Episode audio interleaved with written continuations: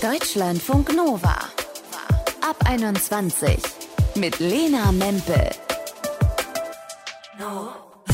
Hallo ihr Lieben zu einer neuen Runde ab 21. Ich hoffe sehr, eure Krankenhausaufenthalte sind bei Null oder waren zumindest sehr, sehr wenige. Aber klar ist auch, wer Schmerzen hat und damit ins Krankenhaus oder zum Arzt muss, der hofft darauf, dort direkt Hilfe zu bekommen und gut behandelt zu werden, ohne groß diskutieren zu müssen. Egal wie man aussieht, wo man herkommt oder welche Sprache man spricht. In den USA und in Großbritannien, da zeigen Studien aber immer wieder, Menschen werden in Arztpraxen benachteiligt. Wegen ihrer vermeintlichen oder tatsächlichen Herkunft. In Deutschland ist es ein bisschen schwieriger, das zu beurteilen. Da gibt es nicht so viele Daten. Aber es gibt Erfahrungsberichte. Geschichten von schlechter Beratung, abwertenden Kommentaren und sogar Vorurteile oder auch Fehldiagnosen. Miriam Mahn ist Kulturpolitikerin bei den Grünen in Frankfurt am Main und Antidiskriminierungsaktivistin. Letztes Jahr musste sie ins Krankenhaus, weil sie Schmerzen hatte und hat dort Rassismus erfahren. Was sie erlebt hat, das hat sie in einem Video bei Instagram geteilt und danach haben sie ganz viele Leute kontaktiert und von ihren eigenen Erfahrungen berichtet. Was sich ihrer Meinung nach ändern muss, darüber haben wir gesprochen. Hi Marianne. Hallo. Kannst du mir einmal kurz erzählen, was dir da passiert ist letztes Jahr im Krankenhaus? Ich war im Krankenhaus mit Schmerzen und habe nach einem Schichtwechsel, nachdem ich schon zwei Tage da war, einen Arzt bekommen, der sich rassistisch verhalten hat.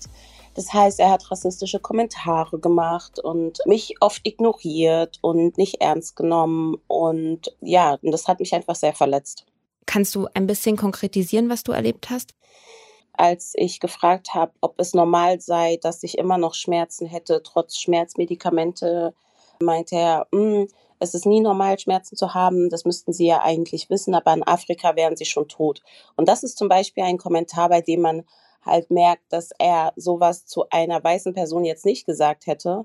Mhm. Ich weiß auch nicht, was jetzt meine Schmerzen in diesem Moment mit Afrika zu tun haben.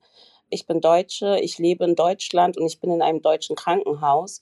Und deswegen verstehe ich halt nicht, warum ich mich in irgendeiner Form anders verhalten sollte oder eine Dankbarkeit zeigen sollte, nicht dafür, dass ich behandelt werde, sondern dafür, dass ich nicht in Afrika bin und sterbe.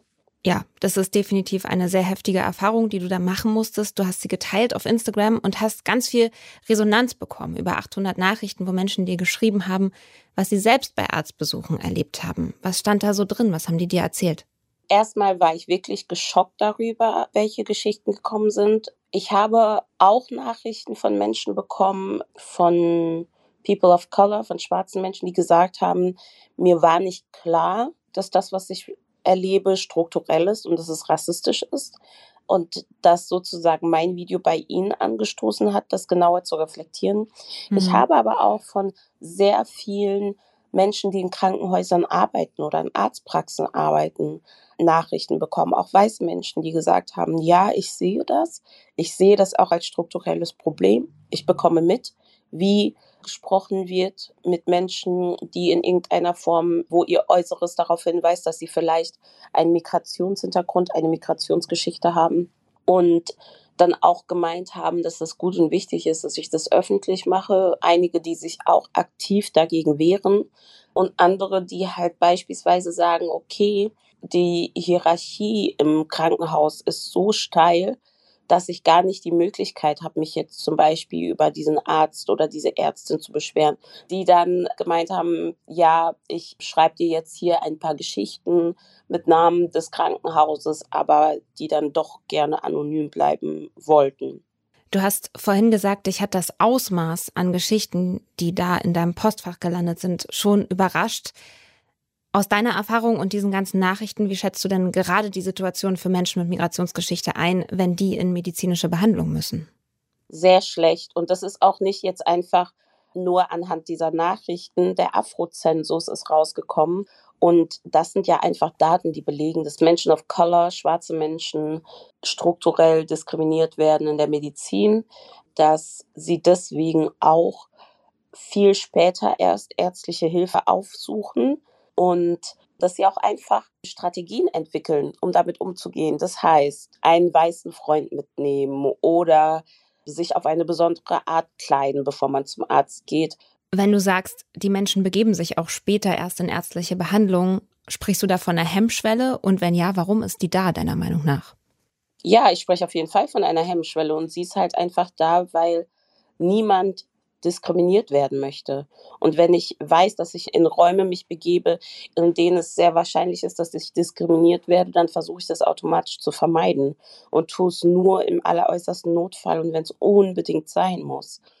Und das ist etwas, was inakzeptabel ist und das ist etwas, was verändert werden muss.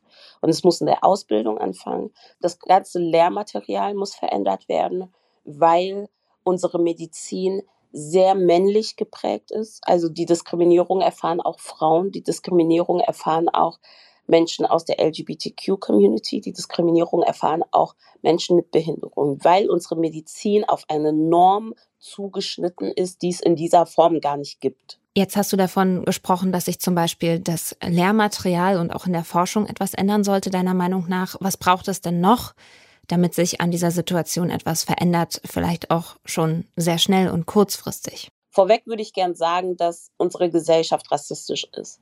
In den seltensten Fällen können die einzelnen Personen etwas dafür, wenn sie sich rassistisch verhalten. Das kommt daher, dass wir geprägt sind und dass wir das in allem, was wir machen, mitnehmen und dass das systemisch ist und dass es strukturell ist. Das heißt, dass man aktiv bestimmte Strukturen verlernen muss, bestimmte Vorurteile ablegen muss. Und das kann man mehr oder weniger freiwillig machen. Ich bin aber der Meinung, dass es einige Berufsgruppen gibt, die dort eine besondere Verantwortung haben. Das ist zum Beispiel die Polizei mit ihrem Machtmonopol. Die darf sich nicht rassistisch verhalten. Sie muss sich mit ihren Vorurteilen beschäftigen. Und so ist es auch in der Medizin. Ärztinnen und Ärzte haben eine ganz besondere Verantwortung. Da geht es um Leben und Tod. Und sie müssen sich aktiv mit ihren eigenen Vorurteilen beschäftigen, um diese dann auch ablegen zu können. Dadurch dass sie es sich sozusagen nicht leisten können, aufgrund von gesellschaftlichen Vorurteilen, von Diskriminierung, von rassistischen Strukturen Menschen schlechter zu behandeln, weil das auch einfach zum Tod oder zu bleibenden Schäden führen kann. Da gibt es zum Beispiel die Geschichte eines Jungen, der mit seinen Eltern ins Krankenhaus kam. Es war eine schwarze Familie. Seine Eltern waren aber schon in Deutschland geboren und er hatte Europa nie verlassen und Deutschland auch seit über zwei Jahren nicht verlassen. Und er kam mit Symptomen ins Krankenhaus, und wurde dann erstmal auf Tropenkrankheiten untersucht. Und es wurde auf Teufel komm raus versucht, die Diagnose einer Tropenkrankheit festzustellen. Seine Eltern haben daraufhin immer wieder betont, dass dieses Kind Deutschland nicht verlassen hat. Es stellte sich raus, dass er einen Zeckenbiss hatte, bei dem dann auch nochmal Komplikationen aufgekommen sind. Und er hat nicht die Hilfe bekommen, die er wollte. Und er hat jetzt Langzeitschäden, weil er von einer Zecke gebissen wurde, was jedem passieren kann, wenn man im Wald spazieren geht, wenn man bei den Pfadfindern ist. Und die Ärztinnen nicht über ihre Vorurteile weggekommen sind, dass sie einen schwarzen Menschen sehen und direkt Afrika und Dschungel in ihrem Kopf haben, statt wirklich das zu sehen, was vor ihnen ist.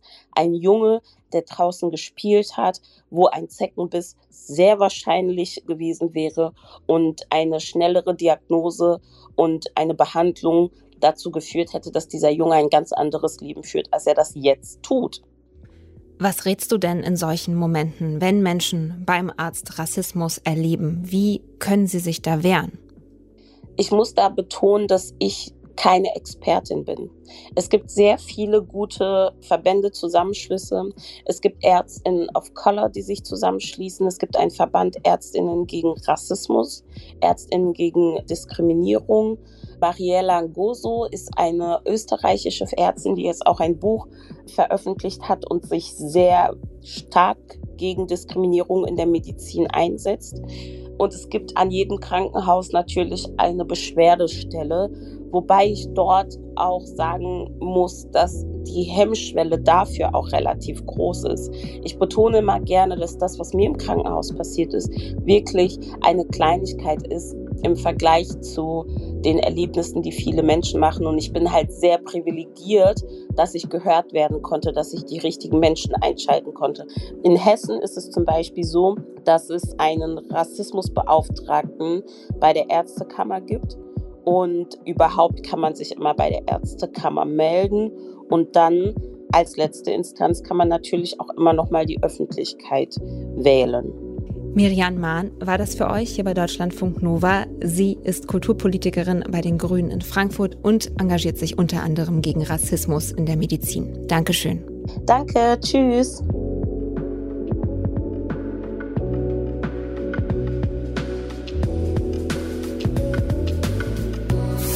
Deutschlandfunk Nova.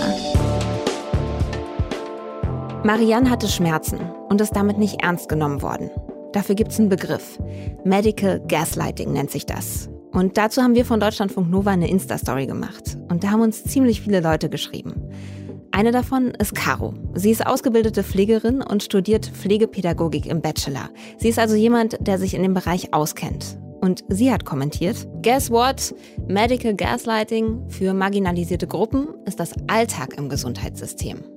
Da haben wir uns gedacht, haken wir mal nach. Und Caro hat uns erzählt, sie erlebt nicht nur, wie PatientInnen mit Migrationsgeschichte diskriminiert und wirklich buchstäblich schlecht behandelt werden. Sie kriegt als Person of Color im Gesundheitssystem auch immer wieder zu spüren, dass ihr selber Kompetenzen aberkannt werden. Und das ging schon in der Ausbildung los. Für mich war das am Anfang schwierig, weil mir entweder von examinierten Pflegekräften abgesprochen wurde, dass ich eine bestimmte Tätigkeit kann, aufgrund von meiner Hautfarbe, obwohl ich schon irgendwie immer wissbegierig war. Ich habe mehr gemacht, auch wenn da an einem bestimmten Punkt auch einfach Feierabend ist. Aber ich habe trotzdem mehr gemacht oder war mehr präsent, weil ich wusste, okay, am Ende kriege ich oder wird es dokumentiert in der Ausbildung zumindest, wie du dich gemacht hast, wie du dich entwickelt hast. Genau, und für mich war das halt immer auch wieder dieser Kampf nach Anerkennung, was, glaube ich, meine weißen Kolleginnen dann nicht hatten. Und später, als ich dann selber ausgelernt war, hatte ich da trotzdem immer noch diesen Rhythmus eben drin oder dieses Denken auch drin, okay, du musst mehr leisten. Dieser Druck, das hat sie total gestresst. Und das, obwohl von Jahr zu Jahr immer mehr Menschen mit Migrationsgeschichte in der Pflege und auch als Ärztinnen und Ärzte und generell im Gesundheitssystem arbeiten, ist es einfach so, dass die Vorurteile, die da sind, sich extrem hartnäckig halten und sich das erst ganz, ganz langsam auflöst.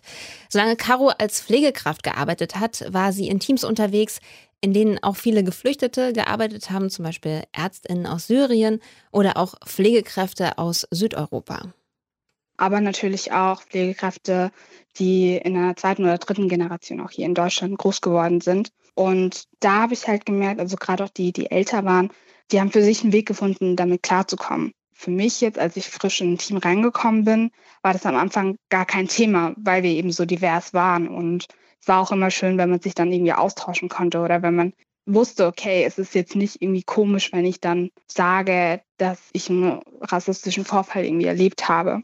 Da konnte man sich da auch gut nochmal gegenseitig abfangen und hat dann halt geguckt, wie geht man denn mit der Situation tatsächlich auch adäquat um.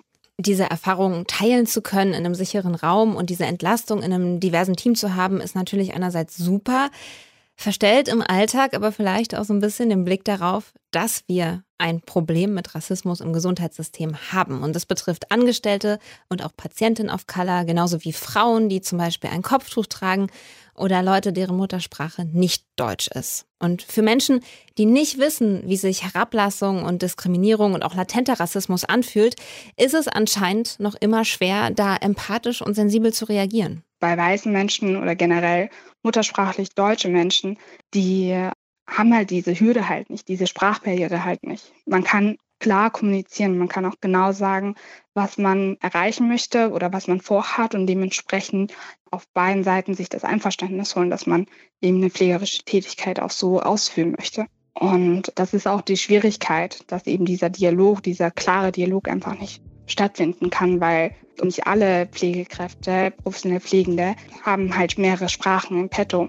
Caro wird nach ihrem Master selber Pflegekräfte ausbilden und sie hat sich vorgenommen, Veränderungen anzustoßen im Gesundheitssystem. Sie will zum Beispiel dafür sorgen, dass Lehrmaterialien nicht nur auf eine weiße Normbevölkerung ausgelegt sind und dass alle Patientinnen für voll genommen werden, ganz egal woher sie kommen, welche Sprache sie sprechen oder wie sie aussehen und dass auch besonders Menschen aus marginalisierten Gruppen aufmerksam zugehört wird und dass sie einfach die Behandlung bekommen, die sie brauchen in dem Fall.